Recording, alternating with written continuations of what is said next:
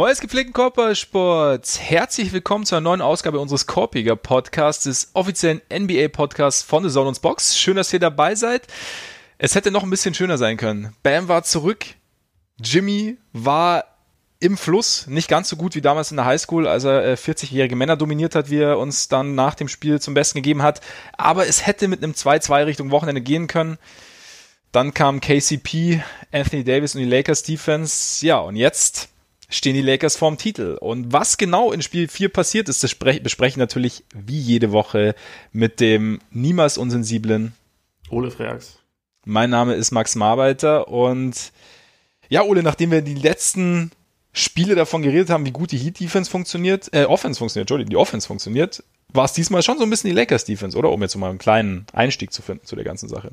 Auf jeden Fall. Also ich glaube, am Ende des Spiels hat die Defense ihnen auf jeden Fall die Partie gewonnen. Also sie haben auch ihre individuelle Klasse vorne teilweise wieder gezeigt, aber also gerade gerade die Rim Protection von Davis, teilweise auch das das äh, Switchen gegen Butler, gleichzeitig die Defense, die LeBron in der zweiten Hälfte auch gegen Butler gespielt hat, das waren alles Faktoren, die extrem wichtig waren, um auch zu verhindern, dass, dass Jimmy wie im Spiel zuvor halt komplett eskaliert ist. Also sie haben es über das ganze Spiel deutlich besser geschafft, ihm schwere Würfe aufzuzwingen, statt ihn das machen zu lassen, was er wollte. Insgesamt war, glaube ich, also vor allem in der zweiten Hälfte mussten die Heat einfach extrem hart für ihre Würfe arbeiten. Also ich, man, man kann sich da ganz gut angucken, was für Würfe Tyler Hero teilweise auch getroffen hat, aber was für ja. Würfe er nehmen muss, musste. Also da war ja ein, ein Floater nach dem anderen, der irgendwie zehn Meter in die Höhe gehen musste, weil er halt ganz steil über die die herannahenden Arme von, von Davis kommen musste. Und das war letztendlich der, der wichtigste Unterschied. Also ich glaube, die Heat hatten in den beiden Partien zuvor insgesamt ein Offensivrating von irgendwie 125 oder, oder 120, irgend sowas komplett Absurdes, ja. weil sie einfach gerade diese Kombination Butler plus vier Shooter, weil das einfach so gut funktioniert hat und auch die, die Lakers da teilweise ein bisschen zu sehr in die Karten der Heat gespielt haben und das haben sie jetzt halt einfach abgestellt. Also gerade in der zweiten Halbzeit war, glaube ich, mit das wichtigste Adjustment auch, dass man halt komplett auf Howard verzichtet hat, nur noch mit mhm. Morris oder halt Davis auf der 5 gespielt hat und dadurch halt diese, diese Switchability erhöht hat. Und das war, ja, hat, hat finde ich, nochmal echt demonstriert, wie hoch halt diese defensive Klasse des Teams auch ist. Und das ist letztendlich, wenn wir am Ende drüber reden, klar, du hast diese beiden Superstars, die dir auch offensiv extrem viel geben, aber die größte Stärke dieses Lakers-Teams war über die gesamte Saison halt am meisten die Defense. Und das hat man halt, finde ich, jetzt in diesem Spiel wieder sehr, sehr gut sehen können. Das Witzige da finde ich immer wieder, wenn wir so an den Saisonstart beziehungsweise vor Saisonstart zurückdenken, als Frank Vogel meinte, so, ja, okay, wir wollen ein Defensivteam sein und so ein bisschen haben wir alle gelächelt, als er es gesagt ja, hat. Ne? Also muss man echt sagen. Und jetzt äh, stehen wir im Finals und es ist tatsächlich so, ich meine, klar, die letzten beiden Spiele, wir haben so ein bisschen drauf gewartet irgendwie, dass sie es halt nicht nur situativ hinbekommen, sondern über das ganze Spiel. Und jetzt, jetzt war es halt, diesmal war es der Fall. Und äh, hat die Heat dann tatsächlich auch Proble vor Probleme gestellt. Da werden wir jetzt gleich natürlich noch genauer drauf eingehen, wo wir natürlich auch ein bisschen drauf eingehen werden, ist äh, Doc Rivers in Philly. Wir haben letzte Woche, glaube ich, schon kurz drüber gesprochen, als die Gerüchte aufkamen. Jetzt ist alles fix. Und dann dazu noch Philosophy Curry. Kyrie und der Stein der Weisen. Vielleicht Kyrie können wir das überlegen, ob wir das nächste Saison zu so einem festen Segment einfach machen. Ja, vielleicht schon. Vielleicht sollten wir da irgendwas draus machen, weil Kyrie, ja, er hat, es, es gab, er war bei in Kevin Durant's Podcast zu Gast und hat sich da geäußert zu äh, den Fähigkeiten seiner bisherigen oder den Fähigkeiten seiner Teamkollegen entscheidende Würfe zu treffen, zu seinen Vorstellungen bezüglich Coaches bei den Nets. Also es war aufschlussreich, da werden wir auch noch mal ganz kurz unseren Senf auch noch dazugeben. Bevor wir das aber alles machen, ein kleiner Ausflug auf unsere Patreon-Seite.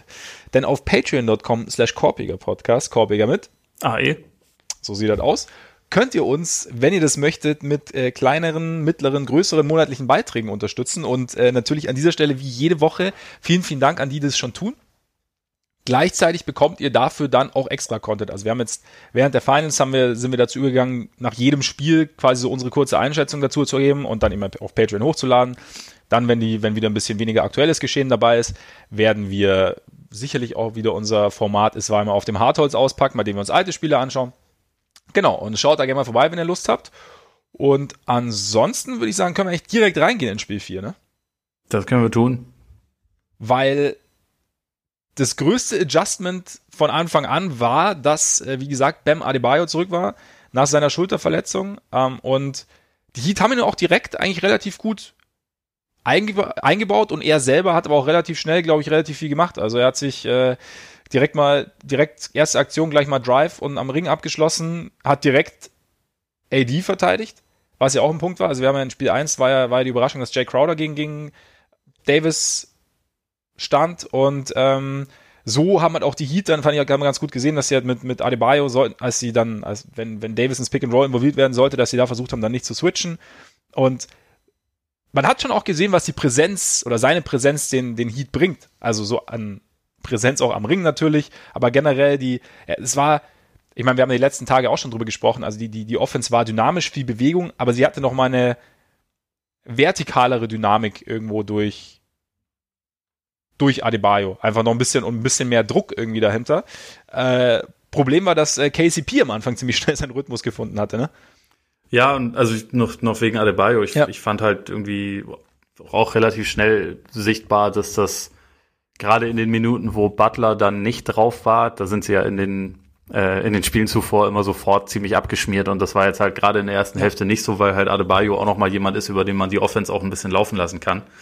Gleichzeitig war dann halt dieses, dieser Faktor, dass du wirklich vier Shooter hast rund um ja. einen Playmaker, der, der war halt weg. Und das fand ich ganz interessant, weil sich dadurch halt so ein bisschen die, ja, die Dynamik in, in, in der Heat Offense auch so verändert hat. Aber klar, also am Anfang und am Ende, also sowieso Gameball geht äh, diesmal nicht ausschließlich an die beiden Superstars, sondern auch an KCP, weil er, finde ich, direkt vom Anfang äh, an ein ganz gutes Spiel gemacht hat, also gerade auch was sein, was sein Passspiel anging. Also er hat halt so ein bisschen den, den sekundären Playmaker gegeben, mhm. hat teilweise im Pick and Roll das geschafft, Davis zu involvieren, ja. was die Lakers vorher ja wirklich nicht geschafft haben. Also was, äh, was Miami vor allem in der ersten Hälfte sehr gut gemacht hat, war, dass sie halt Davis gefrontet haben und dann schnell Hilfe geschickt haben, so dass er sowieso schon kaum mal einen Ball tief fangen konnte und wenn er mal einen gefangen hat, dann war halt schnell der Verteidiger da, also so dass man ihn offensiv ja zunächst kaum gesehen hat. Dazu kamen halt diese ähm, faulen, blinden, äh, was auch immer Pässe, die LeBron am Anfang des Spiels äh, wieder rausgehauen hat, wo man auch echt, das ja. kann eigentlich nicht sein Ernst sein, weil er hatte nun mal diese acht Turnover im Spiel davor und ich dachte halt, okay, der wird da jetzt halt sehr, sehr fokussiert sein und stattdessen war halt das im ersten Viertel gleich wieder richtig schlecht, aber er hat's, er hat's dann sehr angepasst. Also äh, ich glaube, auch wenn man, wenn man am Ende auf dieses Spiel guckt, ist es natürlich auch eine Geschichte zweier Halbzeiten, die LeBron gespielt hat, die sich nicht viel mehr hätten unterscheiden können insgesamt. Ja, ich glaube, er ging mit sechs Turnover am Ende raus, aber vier davon schon relativ am Anfang. Und in der ersten Halbzeit hat er überhaupt keinen Rhythmus gefunden. Also Wurf nicht gefallen, wie gesagt, du hast die Turnover angesprochen. Und ja, irgendwie hat alles so ein bisschen, ein bisschen fahrig gewirkt die, was, was, was, was ich mir zu, zu Adebayo noch dachte, also du hast ja auch schon so gesagt, also klar, er kommt jetzt zurück, aber ähm, und, und es ist natürlich auf Sicht gut. Jetzt hast du aber halt, du hast jetzt das Problem einerseits, dass die Heat, wie du auch gesagt hast, was gefunden hatten im Endeffekt, womit sie den Lakers Probleme bereiten konnten. Und jetzt mussten sich nicht nur die Lakers anpassen, sondern auch die Heat mussten sich ja wieder anpassen irgendwo. Und das hat man dann schon auch gesehen, weil ich auch fand, dass die also sicherlich hat da auch die Lakers Defense ihren Beitrag geleistet, aber generell, dass die, die, die Heat Offense etwas, also abseits des Balles, dass da einfach ein bisschen weniger Bewegung irgendwie drin war. Also es war ein bisschen statischer irgendwo. Und natürlich, also es sind halt irgendwo Anpassungen und gleichzeitig hast du natürlich aber auch noch, nicht nur, dass sich die Heat dann wieder an Adebayo gewöhnen mussten, also ich möchte jetzt auch gar nicht alles schlecht reden, weil ich fand eigentlich, dass er relativ gut reingefunden hat. Nur halt irgendwie dann so, ich meine, das Spiel war am Ende relativ knapp und sind halt irgendwo so Nuancen und irgendwo, ich meine, ja. Adebayo muss sich auch erst jetzt in die, in die Serie reinspielen sozusagen. Und also er hat zwar so ein halbes Spiel gemacht, Spiel 1, aber trotzdem so an die Lakers Defense ist alles so ein bisschen ausfühlen. Alle anderen sind schon so ein bisschen weiter und es kann dir mal, kann dir das so einen kleinen Vorteil geben. Und ich hatte so auch den Eindruck, dass es ihnen am Anfang so einen kleinen Vorteil gegeben hat, aber ja, es war dann halt so das, was, was über die letzten Spiele gut funktioniert hat, hat es halt nicht funktioniert. Ich meine, wenn wir jetzt, wenn es jetzt nicht 3-1 stünde, wäre es vielleicht ein bisschen, ein bisschen weniger tragisch in Anführungszeichen, aber so ist es natürlich, bin ich jetzt mal gespannt, wie, also wie schnell jetzt da äh, die, oder wie, wie sie jetzt, wie es jetzt weitergeht in Spiel 5. Einfach. Wie, ob, ob Adebayo da, ob sie ihn noch ein bisschen mehr einsetzen können, ob es noch ein bisschen besser funktioniert, ob, ob wie es defensiv dann aussieht. Also ich fand, da, also ich meine, Davis hat, glaube ich, also wahnsinnig viele Würfe hat er nicht bekommen im Endeffekt. Er hatte 16 Würfe, was jetzt für einen Superstar jetzt nicht, nicht wahnsinnig viel ist. Immer nach davon getroffen. Aber also es war jetzt nicht schlecht verteidigt oder so, ne? Nee, überhaupt nicht. Und ich meine, es waren, es waren nicht viele Abschlüsse am Korb. Ich glaube, ja. das ist bei Davis immer das Wichtigste, wenn du ihn halt zum Jumpshooter machst. Und äh, in der Bubble ist es nun mal leider so, dass er sehr viele von diesen Jumper dann halt trotzdem ja. trifft. Aber äh, das ist trotzdem immer noch das, was man lieber will. Und ich finde, da hat Adebayo auch einen guten Job gemacht. Aber also was du sagst, so, ähm, ich glaube, der große Unterschied ist halt einfach gerade für Butler, dass äh, wenn Bam mit auf dem Court steht, dann ist halt ein weiterer absoluter Non-Shooter da. Ja. Das bedeutet für die Lakers Defense, man kann halt ein bisschen mehr sich zusammenziehen und vor allem dieses, was, das haben sie jetzt auch konsequenter gemacht, dieses Absenken äh, bei Butler. Ja. Ähm, er hatte halt einfach, er hätte permanent den, den Sprungwurf nehmen können, also er hätte immer Dreier ballern können, hätte quasi den Platz hätte er in fast jedem Angriff gehabt, aber das kann er nun mal nicht. Also, oder beziehungsweise hat er verlernt. Und das ist einfach nicht sein Spiel. Ich finde, das hat man in der zweiten Hälfte so ein bisschen den Unterschied zwischen ihm und LeBron gesehen, weil früher hast du ja gegen LeBron hat das auch jede Defense versucht, zu sagen, mach ihn zum, mach ihn zum Shooter, ja. weil beim, äh, auf dem Weg zum Korb kannst du ihn halt nicht, nicht abhalten. Und LeBron hat das dann halt geschafft, irgendwie zumindest mal zwei Dreier zu treffen. Er hat dann auch äh, am Ende sich teilweise, also er, er hat dann auch noch drei genommen, die nicht reingingen, aber also er hat halt diesen Spacing-Faktor. Du willst trotzdem lieber, dass er Dreier nimmt, als dass er zum Korb geht, weil er da einfach noch ja. äh, unaufhaltsamer ist. Aber er hat das einfach mittlerweile im Arsenal und Butler hat das halt nicht so richtig und ich hatte auch das Gefühl, er war nicht so also, dass es ihn ein bisschen irritiert hat, dass er auf einmal so anders verteidigt wurde, obwohl das ja zu erwarten war. Also, mhm. dass die Lakers es nicht, es nicht nochmal genauso machen würden wie im letzten Spiel, wo er halt eigentlich immer den Switch bekommen konnte und dann halt relativ problemlos zum Korb durch ist und da jemanden überpowert hat. Dass sie sich darauf ein bisschen einstellen würden, das, das war ja zu erwarten. Und da ja. ist halt dieser Adebayo-Faktor, obwohl er natürlich ein unfassbar wichtiger Spieler ist und der zweitbeste oder beste Spieler, den die Heat haben, der eine Faktor ist insofern dann halt macht's komplizierter für Butler. Aber das ist auch der einzige. Und insgesamt ist Bam natürlich ein genau. klares Net Positive, muss man ja. sagen. Genau. Nee, es war vielleicht aber auch einfach nix für Butler, wie du sagst, also die, die anderen Looks, die ihm die Defense gegeben hat. Ich meine, sie sind selbst im Pick and Roll, hat ja, hat ja Van Gundy auch gesagt, dass sie permanent unter dem Block durchgegangen sind, weil sie einfach wussten, okay, am Ende den, den Dreier, entweder nimmt er ihn nicht oder er trifft ihn halt nicht. Von daher verhindern wir lieber den Drive oder, oder dass er sich dann irgendwie Richtung, Richtung Zone durchpowern kann. Und ähm, gleichzeitig, ja, hast du dann eben Adebayo da stehen, der es halt sowieso noch ein bisschen enger macht. Und ich hatte auch schon den Eindruck, dass die Lakers generell die Zone einfach besser dicht bekommen haben als die, als die letzten Spiele. Also dass da einfach für die, dass es für die Heat wesentlich komplizierter war, zum, zum Korb zu kommen. Und das meinte ich eben, dass du halt dann, also du musst, also natürlich, wenn, wenn ein neues und da auch noch so wichtiges oder neuer und noch so wichtiger Spieler wie, wie Adebayo im Prinzip dazukommt, natürlich musst du dich da wieder so ein bisschen anpassen, gerade wenn du eben was gefunden hattest, wie, wie Butler jetzt im, im letzten Spiel. Und da, ja, es ist natürlich, wie gesagt, blöd, dass es 3-1 steht, weil da hast du nicht mehr so wahnsinnig viel Zeit, dich dann irgendwie zu finden. Aber trotzdem hätte ich meine, es hätte ja auch anders laufen können. Also ich meine, das, das, das Spiel war im Endeffekt bis, bis zum Ende eng. Also da war dann eben, wir hatten ja die, diese Sequenz, in der Davis erst den Dreier trifft, dann blockt. So war es, glaube ich, ne? Mhm. Ich genau, glaub, er hatte zwei Blocks in den letzten Oder zwei Blocks, genau, genau. Aber Oder also auf jeden Fall mehrere Würfe, die er entscheidend verändert hat. genau, der, genau, der, das auf jeden Fall. Und halt als, als Butler da irgendwie durch war und eigentlich schon fast den Layup hatte, aber er dann ihn doch noch abgeräumt hat. Und dann eben KCP, der noch Dreier getroffen hat und dann Layup hinten raus. Also dann auch nochmal kurz übernommen tatsächlich. Und generell, ich hatte so ein bisschen, also Tyler Hero hast du ja schon angesprochen, der dann teilweise auch wieder wildeste Würfe getroffen hat. Ich glaube, der sich auch im vierten Viertel immer wohler fühlt mittlerweile. Ja. Aber ich hatte so den Eindruck, dass du die, die großen kleinen Plays dann auch eher von den, von den Lakers, von der Lakers Bank kamen so ein bisschen. Also KCP haben wir schon gesagt, Morris der ein oder andere Dreier, dann Rondo mal mit einem Stil in der, also auch in der ersten, also über Spiel verteilt, mit einem, gegen Adebayo nach, nach Defensive Rebound Heat, ähm, Caruso mal mit einem Dreier, glaube ich, auch nochmal einen Stil gehabt.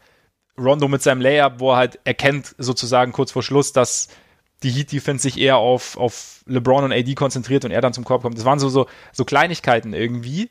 Und also nicht, dass die Heat-Rollenspieler komplett total ausfällig gewesen wären, aber so die, diese besonderen oder diese großen kleinen Plays hatte ich so gefühlt, kamen für mich eher von, der, von den Lakers-Rollenspielern. Ja, auf jeden Fall. Also gerade auch äh, Thema Offensiv-Rebounds fand ich auch, hatten die, die Lakers im letzten Viertel halt immer wieder so entscheidende Momente. Da hat auch Rondo hat zwei geholt, Caruso hat zwei geholt und das waren halt schon so Situation, wo die Heat eigentlich defensiv viel richtig gemacht haben. Also ja. beispielsweise wieder irgendwie einen schweren Fallaway-Jumper irgendwie von, von Davis oder LeBron oder so erzwungen haben, wo nichts Besseres da war. und es dann aber nicht geschafft haben, das zu Ende zu spielen. Und das ist, äh, ist zu häufig passiert. Also es waren, waren am Ende zehn Offensiv-Rebounds für die Lakers. Die Heat haben auch selber, ich meine, elf Turnover ist jetzt nicht mega viel, aber es ist halt gefährlich, weil die Lakers so gut in Transition sind, ja. Ähm, dass man ihnen da eigentlich so wenig wie möglich halt erlauben will. Und also wenn man so auf den Supporting Cast schaut, also Kendrick Nunn war halt schon ein absoluter Totalausfall und das war der Spieler, der von der Bank am meisten gespielt hat. Und Olinik konnte leider seine guten Leistungen der vorigen Spiele auch überhaupt nicht bestätigen. Also hat äh, hat diesmal auch nur zwölfeinhalb Minuten gespielt, eins von vier, hatte Defensivprobleme, hat diesmal auch seine Würfe nicht getroffen und dann ist es halt, ist es halt schwieriger, weil so, so die krasse Tiefe haben sie halt nun mal nicht. Und ja. dann, ich meine, dafür hat Duncan Robinson wieder ein besseres Spiel gemacht. Stimmt. Hero hast du angesprochen, auch wenn er am Ende auch solide mit einem minus 13 rausgegangen ist und, aber und defensiv natürlich auch wieder irgendwie massive Probleme hatte, aber ja. offensiv, er muss halt auch schon echt krass viel machen. Also, weil ja, viel von dem, was Dragic vorher gemacht hat, geht, geht jetzt irgendwie so an ihn über und es, es spricht schon auch für ihn, wie viel er daraus teilweise schon macht, aber man sieht ihm dann auch immer mal wieder schon an, dass er halt eigentlich noch ein, ja, so ein, äh, ein halber Rookie ist. Der ist ja Rookie 2.0 wegen dieser, wegen dieser quasi Semi-Off-Season, die dazwischen ja. jetzt schon war. Er ist nicht mehr der Spieler, der damals angefangen hat, aber er ist halt trotzdem erst 20 und teilweise kannst du, also vor allem defensiv kann man das halt schon sehen. Ich glaube, selbst, selbst Caruso hat ihn einmal attackiert erfolgreich auch. Also ja. nichts gegen Alex Caruso, aber er ist jetzt nicht derjenige, der jetzt normalerweise äh, regelmäßig mit Ball Richtung Ring geht, also wenn er, wenn er verteidigt wird. Und ja, also auf jeden Fall Hero. Es ist halt, ja klar, durch den Ausfall von Dragic hast du schon so ein, so ein bisschen Schlagseite halt irgendwie bekommen. Aber ich finde es, trotzdem hat das Spiel irgendwie so auch gezeigt, was wir eigentlich für eine Serie hätten bekommen können, wenn alle fit geblieben wären. Ja. Also auch Dragic war jetzt nicht dabei, aber zumindest mal Adebayo und es ist halt dann, ja, es ist dann alles ein bisschen defensiver, es ist dann eben nicht so, nicht so shooterlastig bei den Heat, wie du, wie du schon gesagt hast, aber es wäre, ja, auf, also ich glaube, es wäre ins, also wenn die Heat natürlich schon ein Spiel auch ohne Adebayo gewonnen haben, aber ich glaube insgesamt vom Gefühl her wäre es einfach wahnsinnig, wäre, also wenn man sowieso mal ohne die Spiele gesehen zu haben, aber auch in den Spielen, wäre es wesentlich, wesentlich näher beieinander gewesen und irgendwo, ja, jetzt schauen wir halt mal, keine Ahnung, man, es haben auch schon andere Teams 3-1 Führungen verspielt. Ich gehe jetzt nicht davon aus. nee, ich gehe auch nicht davon aus. Aber ja, es, ich bin, ich bin trotzdem gespannt, wie gesagt, wie sich, wie sich Adebayo noch reinspielt und was das dann für Spiel 5 bedeutet. Also ich meine, es war auch so der, der, der defensive Ansatz, der, der Heat hat sich auch so ein bisschen geändert. Sie hatten ja dann irgendwie in, in Spiel 3 hatten sie ja dann regelmäßig mal LeBron gedoppelt, AD gedoppelt. Jetzt fand ich auch so, haben sie eher, was das Switchen eigentlich auch so eher so situativ geschaut, dass halt LeBron und, und, und Adebayo schon immer bei LeBron respektive Davis blieben. Man hat auch gesehen, so mit dem, du hast ja gesagt, das Pick and Roll hat eh nicht so gut funktioniert, aber auch sollten die beiden Pick and Roll laufen, ist es, wenn dann halt Butler LeBron verteidigt und Adebayo ähm, Davis verteidigt, ist es auch eher machbar, zum Beispiel für die Heat. Also es sind halt einfach so Sachen, die jetzt über eine längere Serie interessanter gewesen wären, die man jetzt halt irgendwie jetzt vielleicht noch ein, zwei Spiele sieht. Weil ich glaube jetzt nicht wirklich dran, dass die Heats nochmal drehen. Ich weiß nicht, ich gehe davon aus, du auch eher nicht so, ne? Nee, also einfach, weil ich finde im Endeffekt, sie haben in diesem Spiel, also Miami hat in diesem Spiel wirklich wieder viel richtig gemacht. Ja. Sie haben sie haben es geschafft, irgendwie die Lakers bei nur 34 Zonenpunkten zu, zu halten. Das ist gut. Sie haben 15 Ballverluste forciert, wenig im Fastbreak zugelassen. Sie haben, also bis zum letzten Viertel hatte, glaube ich, kein Laker außer LeBron auch nur einen Freiwurf genommen und dann, oder, oder bis, bis Mitte des dritten Viertels oder so. Aber das war schon mal sehr gut. Irgendwann ging das dann trotzdem ein bisschen los, dass die Lakers da insgesamt dann noch 21 Mal in der Linie waren, aber das ist für ihre Verhältnisse ja auch immer noch, immer noch im Rahmen. Und eigentlich, mhm. also auch wie sie, wie sie Davis davon abgehalten haben, in der Zone zu wüten, da haben sie viel richtig gemacht. So, was man ihnen anlassen kann, sind die, sind auf jeden Fall Offensive Rebounds, also Second Chance Points, aber sie hatten viel richtig gemacht und trotzdem, es sind dann halt auch in, in solchen engen Spielen, sprechen halt dann ein, zwei mehr Punkte dann doch wieder für die Lakers. Und ich glaube, da, es kann schon sein, dass sich die Serie ein bisschen verändert hätte, wenn man, wenn man Adebayo die ganze Zeit gehabt hätte, aber so diesen einen, diesen Punkt sehe ich halt irgendwie dann trotzdem. Und ich glaube auch einfach, dass die, dass die Lakers ja zu gefestigt sind. Also man, ich finde, gerade jetzt in der zweiten Halbzeit hatte man auch einfach das Gefühl, die wissen, worum es geht, die wissen, dass Miami so ein Team ist, je mehr man den Raum lässt, desto mehr nehmen die sich auch, also desto mehr, desto mehr Selbstvertrauen sammeln sie sich halt auch an und deswegen, gerade was LeBron in der zweiten Halbzeit dann gemacht hat, da hat man schon auch gemerkt, die nehmen jetzt diese Gelegenheit auch wahr. Und ich glaube, so, so ähnlich wird das dann in Spiel 5 wahrscheinlich auch schon relativ früh laufen. Also nur mal kurz, um das zu verdeutlichen, so die, die beiden Halbzeiten, die LeBron gespielt hat, weil es echt relativ krass ist. Erste Hälfte, 8 Punkte, 39% True Shooting, 3 Rebounds, 4 Assists, 5 Turnover.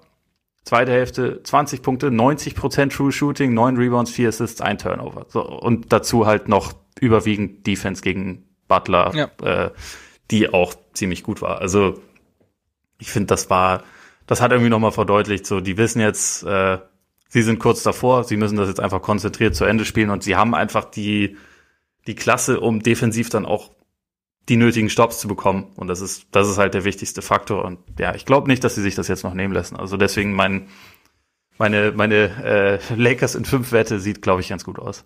Ja, es, ich glaube, das ist ein guter Punkt, einfach, dass, dass sie es halt defensiv wirklich raus haben, da situativ dann einfach nochmal den entscheidenden Stop zu bekommen oder beziehungsweise, dass sie dann ganz zur Not einfach Davis haben, der dann entweder richtig aushilft oder halt dann doch nochmal selbst ein, ein gelungenes Play vom Gegner irgendwie zerstören kann.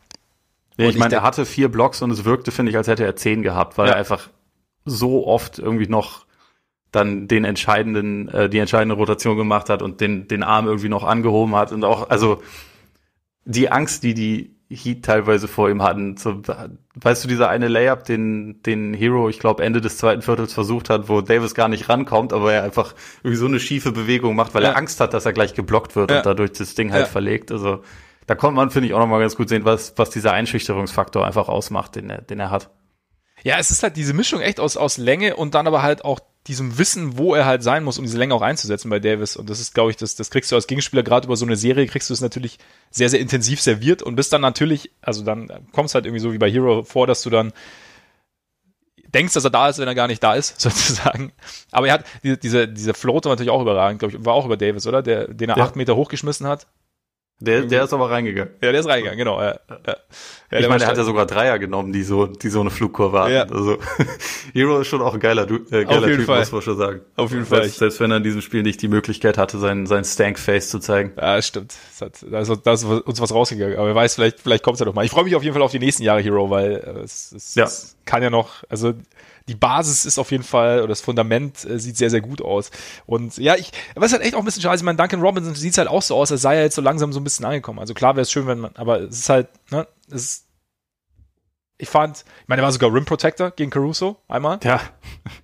Muss man auch Absolut. sagen. Absolut. Da, da konnte man endlich mal seine wahren Stärken sehen. Ja, genau. Und auch so, also es wirkt halt alles so mit ein bisschen, also einfach ein bisschen mutiger irgendwo in seiner, in seiner Offense. Also klar, es, ja. es, es fällt immer noch nicht alles, so der Rhythmus ist noch nicht so, so perfekt da, aber es ist jetzt mehr so ein, so ein Forcieren, finde ich, als ein Erzwingen. Habe ich so ein bisschen den Eindruck. Also, das, das sind ja jetzt auch sprachliche Nuancen, die ich beeindruckend finde. Schon, oder? ich ich kenne den Unterschied nicht so richtig, aber ich glaube doch mehr, weil also ich, ich glaube, ich weiß, was du meinst. Mit, also etwas mit Nachdruck probieren im ja. Wissen, dass es irgendwie funktionieren kann und erzwingen ist so, fuck, ich bin verzweifelt und ich muss jetzt, aber ich muss jetzt irgendwas machen und es wird schon laufen.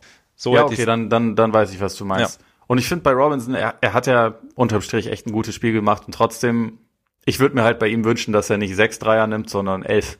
Ja. Oder so. Also, und natürlich machen die Lakers ihm das extrem schwer. Also, Green klebt an ihm und Green hat bis zu diesem Spiel offensiv eine katastrophale Serie gespielt, aber defensiv ist das schon echt stark, was er macht. In diesem Spiel ging es jetzt auch offensiv.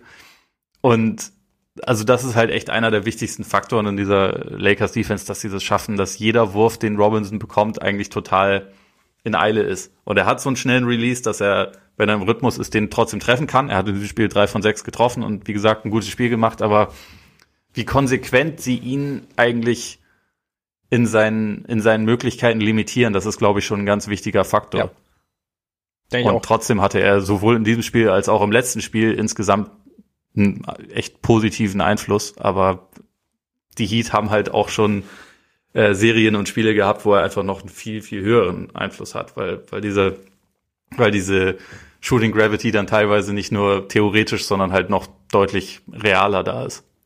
Wobei halt natürlich da auch, glaube ich, also bin ich mir zumindest einer, ist natürlich auch dieser Dragic-Ausfall einfach bitter, weil der hat natürlich ja. nochmal zusätzlich ein, ein, ein Magnet ist für die Defense, der dann halt automatisch auch noch ein bisschen mehr Platz für Robinson schafft, weil so hast du halt, also es ist halt nochmal eine andere Dynamik in der Offense und es ist halt nochmal irgendwie ein Spieler da, bei dem du aufpassen, also der, der dich mit, der dir mit dem Drive wehtun kann, der, der dann auch den, den offenen Mitspieler theoretisch findet, der dann irgendwie, der regelmäßig irgendwie Lösungen parat hat und dann ist halt, und so ist es jetzt okay, wir haben halt Robinson, es ist halt also ein bisschen, bisschen in Anführungszeichen einfacher zu verteidigen, glaube ich. Nicht, dass es deshalb total simpel ist, aber es ist halt, ja, es sind halt einfach so ein paar Faktoren, die halt den Heat von Anfang an halt, äh, die Heat von Anfang an halt komplett umgegrätscht haben irgendwie. Und jetzt, und sie haben sich dann schon irgendwie so langsam so ein bisschen erhoben und irgendwie geschüttelt. Und aber es war halt dann, ja, das ist halt einfach schwierig, glaube ich, da reinzukommen. Und gerade gegen eben, wie du vorher gesagt hast, gegen so ein, eine Defense wie die der Lakers, die ja auch Teams im Vollbesitz ihrer Kräfte extrem wehtun kann. Ja. Und ja. Ganz, ganz kurz noch, wie war dein Eindruck, nachdem wir, nachdem er im letzten Spiel eins der besten Finals-Spiele aller Zeiten gemacht hat von, von äh, James Butler? Ja, es war so ein bisschen dieses, so ein Butler-Spiel, wie man, wie man es eigentlich oft so in, der, in den Playoffs gesagt hat. Ich fand, er hatte schon, also, er ist eher so mit, er war eher so im, im, im, im Fluss des Spiels, beziehungsweise bemüht um den Fluss des Spiels. Es war jetzt nicht so wie halt im letzten Spiel, in dem er gesagt, okay, ich übernehme jetzt, sondern es war so ein bisschen so, okay, ich, ähm, ich erfülle meine Aufgabe in, in der Defense und ich, ich greife situativ in die Offense ein. Und ich glaube, was du vorher gesagt hast, eben, dass, dass er so ein bisschen Probleme hatte mit der, mit der Defense der Lakers. Auch wenn, wie du auch gesagt hast, richtig, das jetzt nicht die große Überraschung war, aber dass ihn das halt so ein bisschen vor, vor Probleme gestellt hat, dass er eben nicht mehr so gut Richtung Brett gekommen ist, dass er nicht mehr so gut äh, oder nicht mehr die Mismatches bekommen hat, die er, die er im letzten Spiel noch bekommen hat. Und dass er sich dann einfach, dass er einfach den Dreier so wahnsinnig ungern nimmt. Von daher war es jetzt dieses Mal, ja, es war jetzt kein, es war ein zurückhaltendes Spiel von ihm irgendwo. Ja, also ich, ich weiß, was du meinst. Und ich meine, er, er steht am Ende irgendwie trotzdem bei 22, 10 und 9, hat also ja. wirklich insgesamt ja wieder definitiv abgeliefert. Aber genau, es finde, war kein schlechtes Spiel oder so. Aber genau, er hat ja nur 17 also es war eigentlich genommen. sogar ein sehr gutes Spiel, aber es zeigt irgendwie auch so ein bisschen, was man an, wie die Erwartungen gestiegen sind. Und ja. also was ich teilweise auch so den Eindruck hatte, dass wenn er zum wenn er halt gezogen ist, also die Lakers haben das auch gut gemacht, dass da dann schnell wieder jemand kam, aber so dieses, dieses Overpassing, was Butler manchmal einfach drin hat, also dass er eigentlich auf offene Würfe verzichtet, ja. weil er denkt, er muss jetzt wen anders noch einbeziehen. Das ist schon okay. Also ich meine, der Erfolg der Heat gibt ihm ja auch recht insofern, dass das schon Sinn macht, seinen Mitspielern irgendwie Selbstvertrauen auch einzuhauchen. Aber manchmal, wenn er dann so einen eigentlich semi-offenen Layup verweigert, damit Jay Crowder einen semi-offenen Dreier bekommt, wo wahrscheinlich auch relativ schnell wieder die Rotation da ist, ja. da denke ich mir halt schon, nimm ihn selber. Aber andererseits, ja, wie gesagt, so nach dem, was Butler bisher so in den, in den Finals abliefert, ist es auch schwer, seinen Ansatz insgesamt zu, zu kritisieren. Also es ist wahrscheinlich ja, schon auch ein wichtiger Faktor, dass die Heat überhaupt so weit gekommen sind, wie sie gekommen sind, dass er halt sich nicht jedes Mal so die, die Wurfmöglichkeiten an sich reißt. Aber ich hätte halt gedacht, in so einem Spiel sind 17 Würfe schon eher wenig, wenn man bedenkt, ja. dass Hero 18 hatte, Kendrick Nunn 11 hatte, 2 von 11 getroffen. Kendrick Nunn, nicht gut. kein, kein gutes Spiel. Ich, ja. ich habe ich hab mich nach Solomon Hill äh, gesehen. ja, stimmt, stimmt.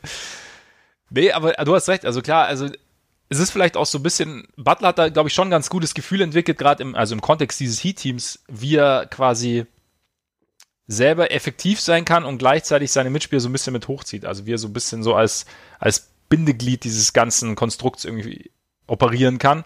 Aber ja, in dem Spiel, klar, hätte man sich dann vielleicht auch gedacht, gerade nach dem letzten, in dem er halt wirklich dann, in dem er seinen, den ganz großen Willen ausgepackt hat, hat man sie, also hätte ich jetzt auch eher erwartet, dass er jetzt mehr Würfe nimmt. Und klar, diese, diese halboffenen Layups ist immer so, ich glaube, Igodala hat auch einmal eigentlich einen ganz offenen, hat der noch weggepasst. Igodala macht sowas halt auch schon ja. immer, ne? Also bei also, dem erwartet man es irgendwie noch mehr. Ja. Ist auch, ist auch an sich ja okay, aber man, man soll es halt nicht übertreiben. Ja gut, man muss natürlich auch sagen, da stehen jetzt nicht mehr Steph Curry und Clay Thompson draußen, ne?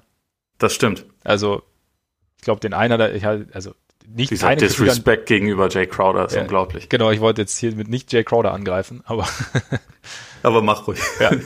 Aber er ist halt nicht Steph Curry. Ja. So. Das stimmt. Ja. Nee, ah, ich bin, ist es vorbei jetzt? Ist es vorbei, Ole? Ich glaube schon. Gleichzeitig kann ich mir auch vorstellen, dass, dass die Heat irgendwie in, in Spiel 5 nochmal ein, zwei andere Sachen probieren. Also ich rechne nicht mehr mit Dragic, weil ich glaube einfach diese, ja. diese Fußverletzung, das ist, glaube ich, einfach zu riskant. Ich glaube, das gehört auch so mit zu den schmerzhaftesten Sachen, die du am Fuß haben kannst. Und also vor allem, wenn es so über eine dauernde Zeit geht, also so ein Bruch ist ja sicherlich am Anfang ne, mindestens auf dem Level, aber da hat man irgendwie dann so eine relativ klare Behandlungsmöglichkeit und so Plantar Fascia, das, das zieht sich ja dann immer auch über ja. lange Zeit und hat halt, glaube ich, einfach eine hohe Schmerzauswirkung und deswegen rechne ich jetzt nicht mit tragisch, aber was man zum Beispiel, was ich mir noch vorstellen könnte, ist, dass man noch mal ein bisschen mehr vielleicht mit zwei Bigs spielt, also mit, mit Olinik plus Adebayo. Das haben sie ja in der Regular Season auch viel gemacht und gegen so ein langes Lakers-Team ist das vielleicht eine Möglichkeit, so diese Second Chance Points ein bisschen zu limitieren. Mhm.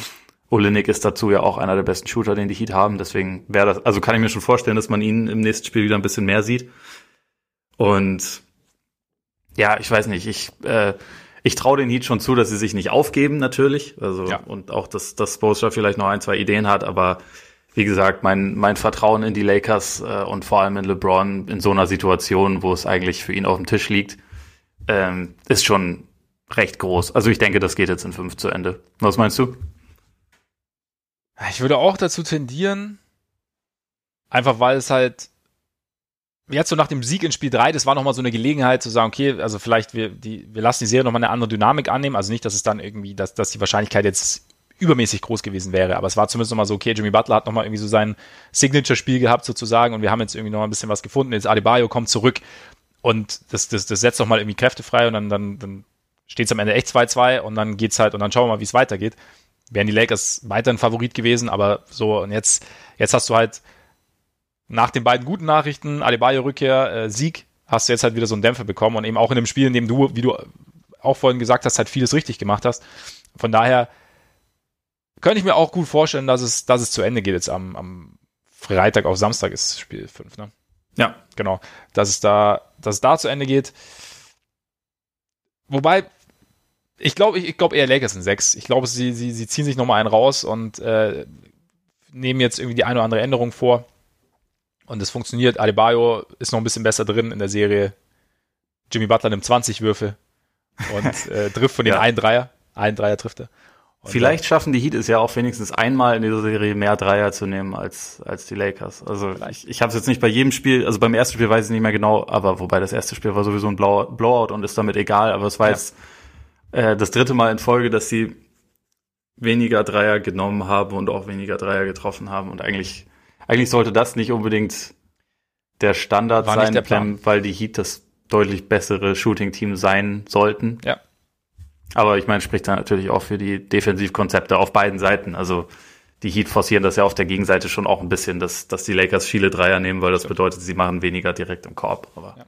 Ja. ist trotzdem irgendwie sehr auffällig. Also das waren jetzt in diesem Spiel nur 32 versuchte Dreier, das ist äh, schon für ein so gutes Shooting-Team definitiv ein bisschen zu wenig. Das ist korrekt. Von daher, schauen wir mal, wie es weitergeht. Ich bin, schauen wir mal. Ich, ble ich bleibe gespannt, wobei, wie gesagt, so die Spannung lässt ein bisschen nach.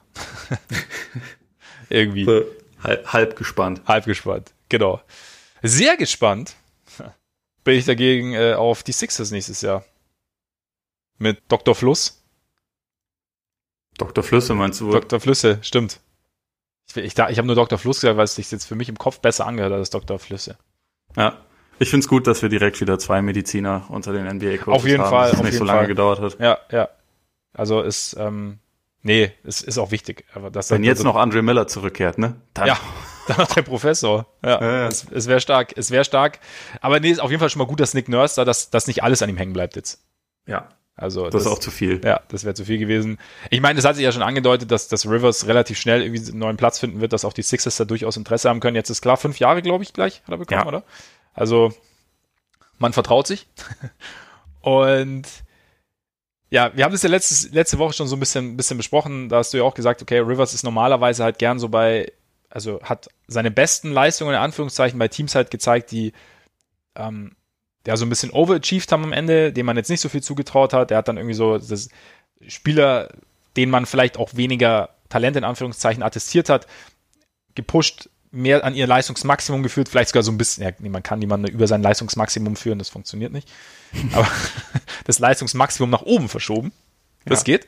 Und ja, jetzt ist eben, ist er bei den Sixers in der Situation, in der man eigentlich bei einem Star-Team ist. Ich habe dann gesagt, vielleicht aber so, so Verfahren, wie das aussieht. Vielleicht ist es gerade, ist es jetzt doch irgendwie ein Underachiever-Team oder ein Team, das jetzt überachieved nächstes Jahr, das halt so eine gewisse Underdog-Situation hat. Ähm, jetzt hat, jetzt gab es ja diese Antrittspressekonferenz oder diese, diese paar Schnipsel, die er gesagt hat, äh, bei denen er gesagt hat, ähm,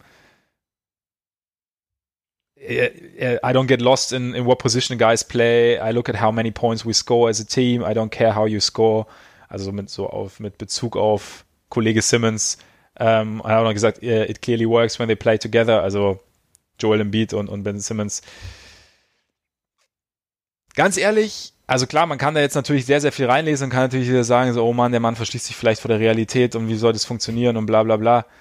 Aber es ist halt auch irgendwie eine Antrittspressekonferenz. Also ich glaube jetzt nicht, dass du jetzt, du kannst jetzt halt nicht dich hinstellen und kannst sagen, ja, okay, Simmons, Simmons im Beat, das geht halt erstmal gar nicht. Ja. Und ich habe kannst du es versuchen wie Brad Brown und sagen so jedes Spiel, also ich erwarte von Simmons, dass er jeden Spiel drei nimmt. Das fliegt er halt sofort um die Ohren, ja. wenn er es nicht macht. Ne? Also das genau. wäre total blöd gewesen, sowas zu sagen. Genau. Und äh, ja, irgendwo im Beat geht mir auch ein bisschen auf den Sack äh, mit seiner mit seiner mangelnden Fitness und, und Simmons, keine Ahnung, wie ich den zum Scoren kriegen soll, weil keine Ahnung, er nimmt ja keinen Dreier. Also, ne, also ich glaube schon, dass er, dass er sich. Das wäre aber eine geile Pressekonferenz, auf jeden muss Fall, ich sagen. Auf jeden Fall. Gleich, gleich mal. Hätte nicht Brad Brown die zum Abschied geben können? Ist ja geil gewesen. So, Freunde, jetzt mal, jetzt mal unter uns. Was hätte ich denn ja. machen sollen? Ja. So ein bisschen wie, wie Stan Van Gundy damals ja, nee, also der, mein Starspieler hat quasi meinen Rauswurf ja. gefordert. ja. So diese Ehrlichkeit, ja. mal in so einer in so einer kompletten Pressekonferenz, wo man alles, was so ein Trainer negativ über sein Team denkt, einfach mal raushaut. Mal das wäre wär schon sehr spannend. Ja, das werde ich auch. Also gerade so mal halt so was, ja, was man von außen beobachtet und was dann drin wirklich vorgefallen ist, dass man das mal wirklich serviert bekommt. Aber nee, deswegen glaube ich, also auch, dass er sagt halt, er hat ja gesagt, sie haben zusammen 65, 65 Prozent ihrer Spiele gewonnen, also deswegen funktionieren sie auf dem Feld. Also auch Rivers wird wissen, dass es in den Playoffs nicht mehr so gut funktioniert hat. Aber es bringt ja jetzt nichts, dass er irgendwie so an die große Glocke zu hängen. Und er hat ja auch, und er hat ja, glaube ich, auch noch dazu gesagt, und er wird halt schauen, wie er das am besten, wie er alle, alle Teile oder alle Spiele, Teile, alle Spieler, die er hat, am besten nutzt. Und das sind, das ist, glaube ich, das sind für mich so entscheidendere Faktoren, als jetzt einfach zu sagen, also jetzt da irgendwie jedes Wort irgendwie auf, auf für bare Münze zu nehmen und sagen, okay, das ist jetzt genau das, was er denkt und das ist nicht gut, dass er das so denkt. Also. Ja, es wäre ja auch Quatsch. Also ich meine, dann, dann bräuchte er die, den Job auch nicht annehmen. Ja. Also wenn er dann quasi direkt sagt, mir geht's hier nur ums Geld, das Team ist eh nicht zu retten. Das wäre genau. das wär der falsche Ansatz. Und ich meine, ja. die, die Kernaussage, dass äh, Simmons und Beat eine positive Bilanz zusammen haben, das ist ja vollkommen richtig auch. So ist es. Also in dieser Saison ging das ein bisschen zurück und wir haben schon viel darüber geredet, warum, weil das Team um sie herum überhaupt nicht passte. Ja.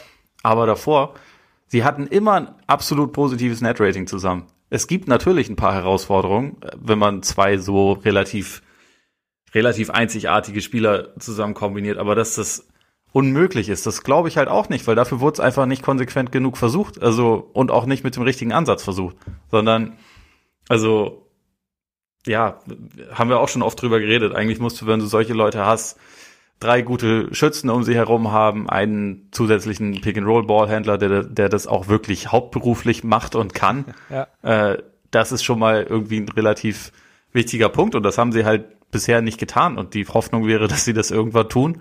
Es wird nicht ganz einfach, weil sie halt so diese, diese Klopperverträge haben, die jetzt nicht unbedingt leicht an den Mann zu ähm, bringen sein werden, aber deswegen halt irgendwie pauschal zu sagen, das kann mit den beiden nicht funktionieren, das fand ich auch schon immer zu einfach. Ja. Also das funktioniert insofern, weil sich Leute, glaube ich, auch gerne auf Simmons und Embiid einschießen. Sie sind ja auch beide, also geben ja auch eine gewisse Projektionsfläche. Also ja. ich mache mich auch gerne teilweise, also vor allem über Embiid lustig, weil er halt so ein Dummschwätzer ist und es nicht unbedingt immer ähm, nicht immer bestätigen kann, was er so raushaut, aber deswegen würde ich halt auch nicht sagen, man muss das jetzt auf jeden Fall, auf jeden Fall für gescheitert erklären, sondern versucht's doch einfach einmal richtig. Und ich ja. weiß, ich bin mir nicht sicher, ob Rivers derjenige dafür ist. Ich bin mir auch nicht sicher, ob das Front Office dazu in der Lage ist, das Team so zusammenzustellen. Aber also versucht's halt nochmal. Also genau. es ist jetzt gerade noch keine Situation, wo man die beiden irgendwie wegschmeißen müsste, sondern wo, wo man halt gucken muss, was können wir denn drumrum optimieren. Und ich meine, klar, die, die, die Aufgabe ist nicht leichter geworden oder die Aufgabe ist kompliziert durch die, durch die Verträge, aber es ist trotzdem, wer weiß, manchmal reichen ja schon kleinere Stellschrauben oder so. Und da würde ich auch sagen, ich würde, also ich, ich, bin auch nicht, ich Und weiß Doc auch Rivers hat mehr aus Tobias Harris rausgeholt als jeder andere. Absolut Coach richtig, ganz genau. Faktor. Ganz genau. Und das, das sind, das, das, das ich meine, das kann zum Beispiel so, ein so, so ein jetzt Randnotiz sein, die dann am Ende dann doch durchaus irgendwie einen Ausschlag gibt, dass es zumindest ein bisschen besser funktioniert. Und dann hast du vielleicht, dann kriegst du vielleicht auch noch den einen oder anderen Spieler, der ein bisschen besser ins Konzept passt oder ein bisschen besser zu, zu Simmons und Embiid passt. Und dann, dann sieht es vielleicht schon ein bisschen anders aus. Wie gesagt, es ist, es ist nicht gesagt, dass, dass er jetzt die, die perfekte Lösung ist, aber das ist bei niemandem. Also es gibt, keine Ahnung, egal wen du verpflichtest, du weißt es vorher nicht. Und ja, ich bin, ich bin sehr gespannt. Also klar, sein, sein Track Record ist jetzt nicht unbedingt, er war jetzt nicht immer derjenige, der jetzt aus seinen Superstars das meiste rausgeholt hat. Also er hat eher aus den Spielen, Spielern, die jetzt eben bisschen, also die jetzt noch nicht Superstar-Status hatten, mehr rausgeholt. Und vor allem aus Leuten, die halt auch schon eine gewisse NBA-Erfahrung ja. haben. Ne? Also junge Spieler waren jetzt nicht unbedingt immer sein, sein absolutes ja. Steckenpferd, was ein bisschen bitter ist. Also äh, wenn man bedenkt, irgendwie Zaire Smith, äh, Matisse Tybol und so, ja. wenn man darauf hofft, dass die sich über die nächsten Jahre entwickeln, dann weiß ich nicht, ob das der beste Move für sie ist, weil das einfach selten sein Schwerpunkt war. Und auch Thema Training an sich ist nicht unbedingt sein, sein Schwerpunkt gewesen. Deswegen, also habe ich ja auch letzte Woche schon gesagt, bin ich jetzt nicht der allergrößte Fan davon, äh, dass er, dass er jetzt die Sixers übernimmt, aber gleichzeitig, ich meine, er, er ist eine absolute Respektsperson. Ich denke, also, dass das vielleicht auch wichtig ist, um um zu jemandem wie Embiid durchzudringen. Und äh, also wer weiß, vielleicht, vielleicht funktioniert's auch. Vielleicht hat er auch einfach jetzt nochmal, dadurch, dass das bei den Clippers nicht geklappt hat, nochmal ein neues Feuer entwickelt und irgendwie eine neue Motivation. Ich, ich hätte gedacht, dass es ihm vielleicht auch ganz gut getan hätte, wenn er mal eine Weile Pause macht, weil er jetzt halt auch ja, also schon seit Ewigkeiten einfach durchcoacht und immer ja. in ziemlichen Drucksituationen ist. Also seitdem er eigentlich seit seit 2007, 2008 mit Boston hat er ja durchgängig immer, abgesehen vielleicht von letzter Saison, immer sehr ambitionierte Teams betreut und so. Also. Deswegen hätte ich gedacht, eine, ein Jahr Pause wäre vielleicht auch nicht falsch gewesen, aber also vielleicht ist es ja auch das, was er gebraucht hat. Ja, klar. Also ich meine, es ist jetzt, also die, diese ganz neue Herausforderung, eben nicht zu einem Team, also zu einem Team zu kommen, eben auch jetzt, bei dem du jetzt erstmal so sagst, ja, okay, wie, wie funktioniert das? Also bei den Clippers war es ja dann auch, als er, als er zu, zu Lob City kam, war es ja, okay, jetzt, äh, du hast, du hast die drei Stars und du hast, und jetzt hast du den, den Star-Coach, das muss funktionieren. Und äh, die, äh, die Celtics ja sowieso. Und äh, mit Bezug auf Training und Embiid habe ich mir dann auch noch gedacht, da hatten wir letzte Woche auch schon kurz drüber gesprochen. Ich glaube, diese Motivation und diese, also A, durchdringen ist auf jeden Fall ein Faktor, das kann ich mir schon auch vorstellen. Aber ich glaube, dieses diese Gewissheit zu sagen, okay, es ist halt einfach, also ich habe, ich bringe sehr, sehr viel Potenzial mit und ich kann es aber am besten nutzen, wenn ich eine gewisse Fitness habe. Ich glaube, das mittlerweile kann ich mir vorstellen, dass es eigentlich nur aus dem Beat selber herauskommen kann. Und ja, eigentlich. Stimmt wahrscheinlich. Und da ist es vielleicht gar nicht so wichtig, wer da außen rum steht. Also klar, es, manchmal gibt's ja dann wirklich einen Menschen, der zu dir durchdringt und der, der, der dann irgendwie den, die richtigen Worte findet, die dich dann irgendwo überzeugen. Aber ich glaube, irgendwo am Ende, ich meine, dieses, wir hatten halt, eigentlich hatten wir ja gedacht, nach diesem nach äh, Kyries, Kyrie kommt gleich, Kawais Buzzerbeater letztes Jahr, dass das halt irgendwie so der Moment war, in dem Embiid realisiert, hat er auch selber gesagt, okay, er muss da noch, er muss und will da noch was drauflegen und es hat irgendwie nicht funktioniert. Aber irgendwie glaube ich, ich weiß gar nicht, ob da, ob da jetzt die, der, der Trainingseifer des Coaches da irgendwie groß was macht. Ich glaube, das ist einfach irgendwo, entweder macht es irgendwann einen Klick bei Embiid oder nicht. Und ich glaube, wie gesagt, dass er da halt, das, dass es aus ihm rauskommen muss irgendwo. Ja, das stimmt wahrscheinlich. Im Idealfall ruft er während der Offseason bei Tim Grover an. genau. Bei, bei dem, der, der ihn dann finster anguckt und ihm, ja. und ihm äh, ein paar, paar ehrliche Worte sagt, was er, was er verbessern soll. Ja. Und dann, ich meine, letztendlich ist das das Wichtigste, was Embiid tun kann. Und das Absolut. ist wahrscheinlich auch im Endeffekt wichtiger als der, als der Head Coach, den er hat. Ja. Ja, eben, genau. Ich meine, das wäre, sobald, wenn, wenn, wenn, wenn die Gewissheit irgendwann einsetzt, dann sieht's bei Embiid schon ganz anders aus.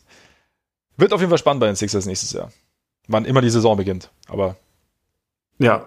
Ja. Irgendwann zwischen 25. Dezember und März. Relativ kleines Zeitfenster. Ja. Also, naja. Ja. Bis dahin kann Career noch so ein bisschen an seine Finisher-Qualitäten arbeiten. Ich freue mich drauf. Ja, ne? Brauchen, brauchen wir sowas wie eine Titelmusik eigentlich für, für, für Carrie und den Stein der Weisen? Wir sollten uns da auf jeden Fall was überlegen. Wir können ja ein bisschen komponieren über die Offseason. Vielleicht selber. Ja, oder, oder, oder beispielsweise so die, die Curb Your Enthusiasm Mucke, die passt eigentlich ganz gut, weil das ja eigentlich immer so, ja, ja humoresk ist. vielleicht nicht immer so gemeint, aber es ist, äh, ja. es geht dann in so eine Richtung. Ja, Kyrie, wie gesagt, bei KD im Podcast zu Gast gewesen und also eine Aussage war, mei, die fand ich jetzt halt eher zum Lächeln, also wo er gesagt hat, um, ähm, one thing I've always been comfortable with, I felt I was the best option on every team I played for down the stretch. This is the first time in my career where I can look down and be like, that motherfucker can make that shot too.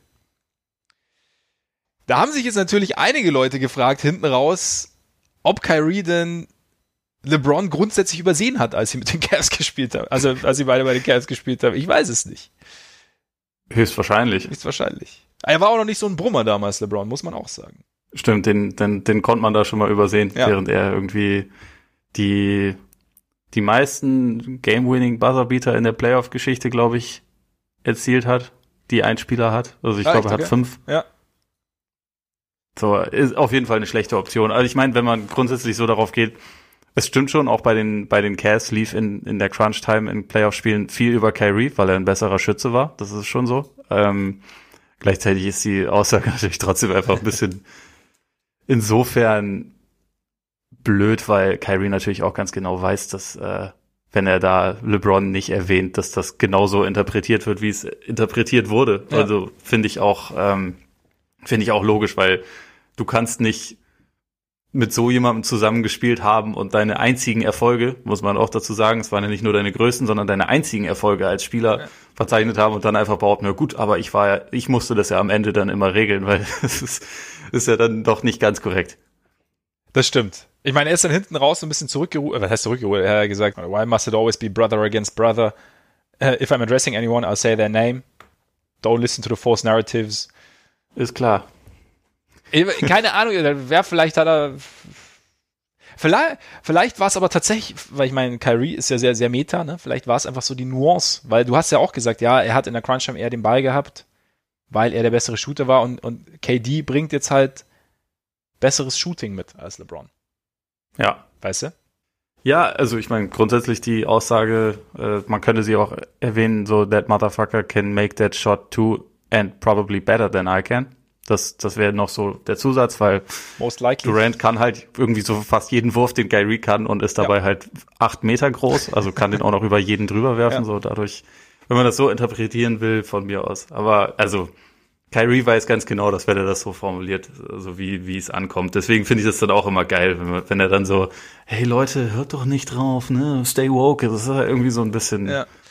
so, das ist schon auch ein ja, bewusstes Provozieren. Ja, Was ja auch okay ist, soll er ruhig machen. Und grundsätzlich diese Einstellung zu haben, ich bin am Ende der Beste, das ist ja äh, richtig und wichtig. Also ich meine, deswegen kommen ja die Spieler so weit, wie sie kommen, weil sie halt diese Mentalität haben. Das ja. gehört ja schon auch dazu. Absolut. Also ich meine, das, das brauchst du definitiv. Und das ist halt, ja, keine Ahnung, vielleicht, bei ihm, ja, man weiß es nicht, vielleicht war es dann tatsächlich so, diese, war ja auch noch so dieses, we live in a clickbait society und so, vielleicht war das auch so ein, ja, wie gesagt, er hat, er ist davon ausgegangen, dass halt viele dann vielleicht direkt drauf anspringen und, und nicht den Gedankengang anstellen, den du angestellt hast, zum Beispiel, dass eben halt er der Shotmaker war, sozusagen, weil er einfach einen besseren Wurf hatte. Ich weiß nicht. Ich finde das bei Kyrie immer ganz gut, weil er sich solche Sachen, nachdem er dann irgendwas behauptet hat, dreht er dann zurecht, warum er das kritisieren muss, wie damit umgegangen würde und was er damit in Wirklichkeit gemeint hat. Und also, er, er vermittelt immer so, dass er damit so ein bisschen bisschen spielt, wie, wie quasi die ja. Clickbait Society funktioniert und in, also ja, in Wirklichkeit macht er sich das damit, glaube ich, dann auch ein bisschen zu einfach. Aber egal. Ja, so, das ist halt, das ist halt der Kyrie-Style. Kyrie ist Kyrie. Was ich so ein bisschen, also die Aussage zu, zu seinem, zur Headcoach-Geschichte wirft für mich allerdings ein bisschen mehr Fragezeichen auf. Also, er sagt, I don't really see us having a head, having a head coach. KD could be the head coach, I could be the head coach. Und dann sagt KD noch, Jacques Vaughn could be the head coach, could do it, could do it one day. It's a collaborative of effort. Man hätte natürlich jetzt auch den eigentlichen Head Coach Steve Nash erwähnen können. ich glaube, also ich meine, sie haben außenrum, haben sie anscheinend auch so ein bisschen gesagt, also haben sie ganz viel ihren Respekt gegenüber Steve Nash geäußert und so. Ja, haben sie. Also das muss, also ich glaube jetzt nicht, dass es, dass sie ihn da jetzt, dass sie ihn untergraben wollen und ich glaube auch, dass, dass da Steve Nash einfach von der Persönlichkeit her und von seiner Reputation innerhalb der Liga her und auch von dem, was er dann nach seiner Karriere noch gemacht hat, wie er mit Spielern zusammengearbeitet hat, wie er mit den Warriors zusammengearbeitet hat, auch mit KD, da einfach zu, einfach zu viel Ansehen genießt. Trotzdem sind es halt so Aussagen, es, also sagen wir mal so, es, es, es, scheint halt das zu bestätigen, was, was sich viele ausgemalt haben, als es hieß, dass die beiden nach Brooklyn gehen, eben, dass es halt spielerisch natürlich extrem gut ist, aber dass es halt, dass sie halt nicht die einfachsten Leute sind, als, um als Headcoach zu betreuen irgendwie. Naja, oder so, oder man sagt, sie bringen den Kommunismus nach Brooklyn. Auch, oder so. Ist auch, also ist ein neuer Ansatz. Ja. Ich meine, das ist äh, auch das ist etwas, was man sowohl bei Kyrie und äh, als auch bei KD sich halt schon länger vorstellen kann, dass es, dass es in diese Richtung geht. Nee, also tatsächlich fand ich die Aussagen weniger Echt? Weniger weird als die anderen, ja, also weil, weil ich es mir halt so im Kontext angehört habe. Und da fand ich dann, wenn man das, wenn man das sich so rausreißt, dann klingt das zwar ein bisschen, ja. als wäre es äh, so, wir, wir legen jetzt schon mal den Grundstein dafür, wie wir. Das glaube ich aber nicht. Wie, wie wir Nash ja. irgendwie, aber das, das war es nicht, ja. sondern es ging eigentlich, glaube ich, ein bisschen mehr darum, also es war zumindest mein Eindruck, dass sie halt gesagt haben, so, dass mehrere Leute und dazu gehören nun mal auch irgendwie die besten Spieler einen gewissen Input haben und dass es halt, dass es halt gewährleistet sein muss, dass man, wenn man Ideen hat oder wenn einem was auffällt, dass halt jeder was sagen kann und dass es nicht irgendwie eine Person ist, die die Entscheidung trifft oder wobei das schon, aber nicht nicht eine Person, die alleine irgendwie mhm. ohne den Input anderer Personen die Entscheidung trifft, sondern dass man da halt mehr mehr mit einbezieht. Und das, das finde ich eigentlich voll okay, weil das ist auch letztendlich das, was Steve Kerr in Golden State auch schon das immer stimmt. predigt. Ja, ja. Und das finde ich in Ordnung, wenn man das, also, wenn man das dann so rausreißt. Andererseits, so den, den Einwand von Durant fand ich in dem Fall fast lustiger, dass er halt meinte, ja, manchmal könnte ja auch Jacques Vaughn der Head Coach sein, weil der war nun mal gerade der Interimscoach. und also er ist es jetzt offensichtlich nicht. Ja. Deswegen fand ich das irgendwie ein bisschen, fast ein bisschen, bisschen, bisschen weirder als das, was, was, äh, was Kyrie gesagt hat. Aber wie gesagt, da, da habe ich halt, ja. Aber ich meine, in dem Fall, das, das war nämlich genau so ein Ding. Ich habe halt auch erst die Aussagen gesehen und gedacht so, boah, mm. wie, freu dich mal Steve Nash. Und dann habe ich es mir irgendwie in dem Gespräch nochmal angehört und fand's, fand's dann äh, halb so wild. Okay. Nee, am Ende bildet es vielleicht auch einfach nur die Realität ab. Und es ergibt ja auch irgendwie Sinn. Ich meine, wir, wir reden uns außen um den Mund fusselig und ich meine, also das sind halt, also gerade Superstars, die haben natürlich auch durchaus wertvollen Input oder können durchaus wertvollen Input haben. Und ähm, von daher ergibt es ja nur Sinn. Und ich glaube halt auch, aber da glaube ich eben dann, wenn man über den Hire von Steve Nash spricht, also Nash ist, glaube ich, auch einer, der das, oder so schätze ich ihn ein, der mit gerade damit ganz gut umgehen kann und der da auch so ein bisschen eher in die Steve Kerr Richtung geht, der das auch eher befeuert sozusagen und dann eher sagt, hey, also ich, ich möchte euren Input und auch gut damit umgehen kann, wenn der Input kommt und auch sich dann nicht irgendwie in seiner Autorität irgendwie gekränkt fühlt. So würde ich ihn jetzt zumindest mal nach allem, was man von ihm gehört hat, nach einem Interview, ich meine, ich kenne ihn, man kennt ihn natürlich nicht persönlich, aber so würde ich es einschätzen. Und vielleicht ist er deshalb auch, vielleicht kann es deshalb auch gut funktionieren. Also es ist vielleicht auch so ein Punkt. Ja, also ich meine, das, das wäre auch, äh, meine Erwartung, dass ihn das jetzt nicht überrascht hat, weil ja. ich meine, er hat ja mit, mit Durant auch schon direkt zusammengearbeitet, kennt Kyrie, glaube ich, auch ganz gut und äh, die werden ja auch Gespräche darüber geführt haben und also wer weiß, in, inwieweit so das Wort Collaborative Effort überhaupt die Idee von Kyrie ist. Vielleicht hat sie mir auch Steve Nash gesagt, wer weiß. Wirklich? Also das, ja. deswegen, ähm, ja, das, das, das fand ich in dem Fall jetzt ja. nicht nicht wild. Nee, Wie gut es dann letztendlich in der Praxis alles funktioniert, da, da reserviere ich meine Zweifel. äh, einfach weil ich immer noch nicht so ganz sicher bin, dass die beiden spielerisch so gut zusammenpassen, wie sie sich Klar, das vorstellen. Das Aber also ich bin auf jeden Fall auch sehr gespannt darauf, wie es wie es laufen wird. Ja. Nee, ich denke auch. Aber ich glaube, wie gesagt, mit, mit Steve Nash, also wurden ja auch schnell die Jason Kidd-Vergleiche gezogen, von wegen wahnsinnig smarter Point Guard und dann aber Headcoaching-Probleme. Und ich glaube halt, bei Nash ist halt das, der ganz große Vorteil, dass er halt schon während seiner Karriere sehr, sehr gut kommunizieren konnte und auch und vermitteln konnte. Und ich glaube, dass das halt gerade in so einem, in, in, im Kontext der Netz halt extrem wichtig sein wird und weil er halt auch, glaube ich, ja, wie gesagt, und sich dann nicht zu sehr, will ich jetzt Jason Kidd nicht unterstellen, aber nicht zu sehr in, in, in, in Vordergrund stellen will. Also von daher glaube ich, könnte es. Das hat, also Jason Kidd, dem Coach, kannst du das schon unterstellen. ich glaube. ja. Bei, beim Spieler würde ich das jetzt ja. nicht unterschreiben, aber beim, beim Coach, ja. klar. Aber ich meine, er hat für einen der geilsten äh, On-Court-Coach-Momente ever gesorgt, als er äh, den Spieler dazu verleitet hat, ihn zu schubsen, damit, er, damit er irgendwie umkippt ja, und ja. sein, sein, was war das irgendwie, sein Wasserglas aus, irgendwie so. Ähm, ja, Wasser, ja, glaube ich, ja. War auf jeden Fall eine, eine Advanced Trickery. Absolut, ich, absolut. Bin mal gespannt, ob wir das von Nash aussehen. Ich glaube eher nicht. Ich glaube auch eher nicht. Aber es wird, es, Brooklyn wird nicht weniger spannend als Philly nächstes Jahr.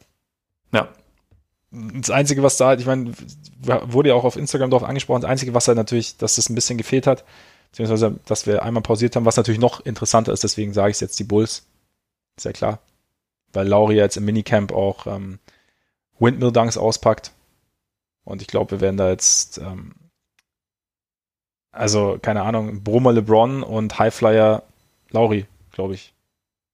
Und im Dunk-Contest am Ende wird es dann, wird's dann wahrscheinlich den, darum gehen im Finale, ob jetzt halt Lauri oder Zach Levine die Geschichte für sich klar machen. Nachdem sie vorher schon eins äh, der besten Duos der Liga waren. Ich traue mich nicht, irgendwas zu entgegnen. Ich weiß auch nicht, ob es dazu irgendwas zu entgegnen gibt. Ich bin gerade ich bin gerade selber etwas erschrocken von dem, was ich gesagt habe. Deswegen sollten wir vielleicht, vielleicht sollten wir die Sache an dieser Stelle einfach beenden. Ja, wahrscheinlich. Ich glaube, das ist am besten. Ja, Freunde, dann bedanken wir uns wie jede Woche recht herzlich fürs Zuhören. Sehr schön, dass ihr dabei wart. Bevor wir mit den klassischen Geschichten von wegen, wo ihr uns überall folgen könnt und wo ihr uns überall abonnieren könnt, weitermachen, noch eine kleine Ansage. Kommende Woche geht's weiter Allerdings ohne mich. Ich muss eine Woche aussetzen. Ich bin verhindert, aus Gründen. Und der Ole wird sich aber nette Gesellschaft suchen und äh, dass die kleine Geschichte auch weitergehen sollte, ist natürlich jetzt timingmäßig nicht ganz optimal, weil ne, Finals gehen zu Ende und so. Aber es ging leider nicht anders. Und genau, also es geht ganz normal weiter. Und ich bin gespannt, was, äh, was Ole uns dann so aufs Ohr bringen wird. Ich bin mir sicher, du hast schon, ich auch. Du hast diverse Ideen wahrscheinlich schon die du schon lange mal ausprobieren ja. wolltest. Ja, äh, irgend, irgendwas lasse ich mir einfallen. Ja. Es, es wird auf jeden Fall hervorragend und um das natürlich dann auch hören zu können, solltet ihr es noch nicht getan haben, könnt ihr uns abonnieren. Auf Apple Podcasts, wo ihr uns auch sehr gerne Rezensionen hinterlassen könnt. Auf Spotify, auf diese. Ihr könnt uns folgen auf Instagram, auf Twitter, bei Facebook. Ihr könnt uns da natürlich auch sehr, sehr gerne anschreiben. Schaut dann auch gerne mal Patreon vorbei und ja, Jetzt schauen wir mal, wie die Finals so weitergehen. Ob wir noch ein Spiel 6 erleben, vielleicht sogar ein Spiel 7 oder ob es dann doch schon am Samstag zu Ende ist. Wir sind gespannt und bis dahin würde ich sagen, genießt euren Tag, euren Abend, euren Morgen. Vielen Dank fürs Zuhören und bis bald hoffentlich. Reingehauen. Reingehauen.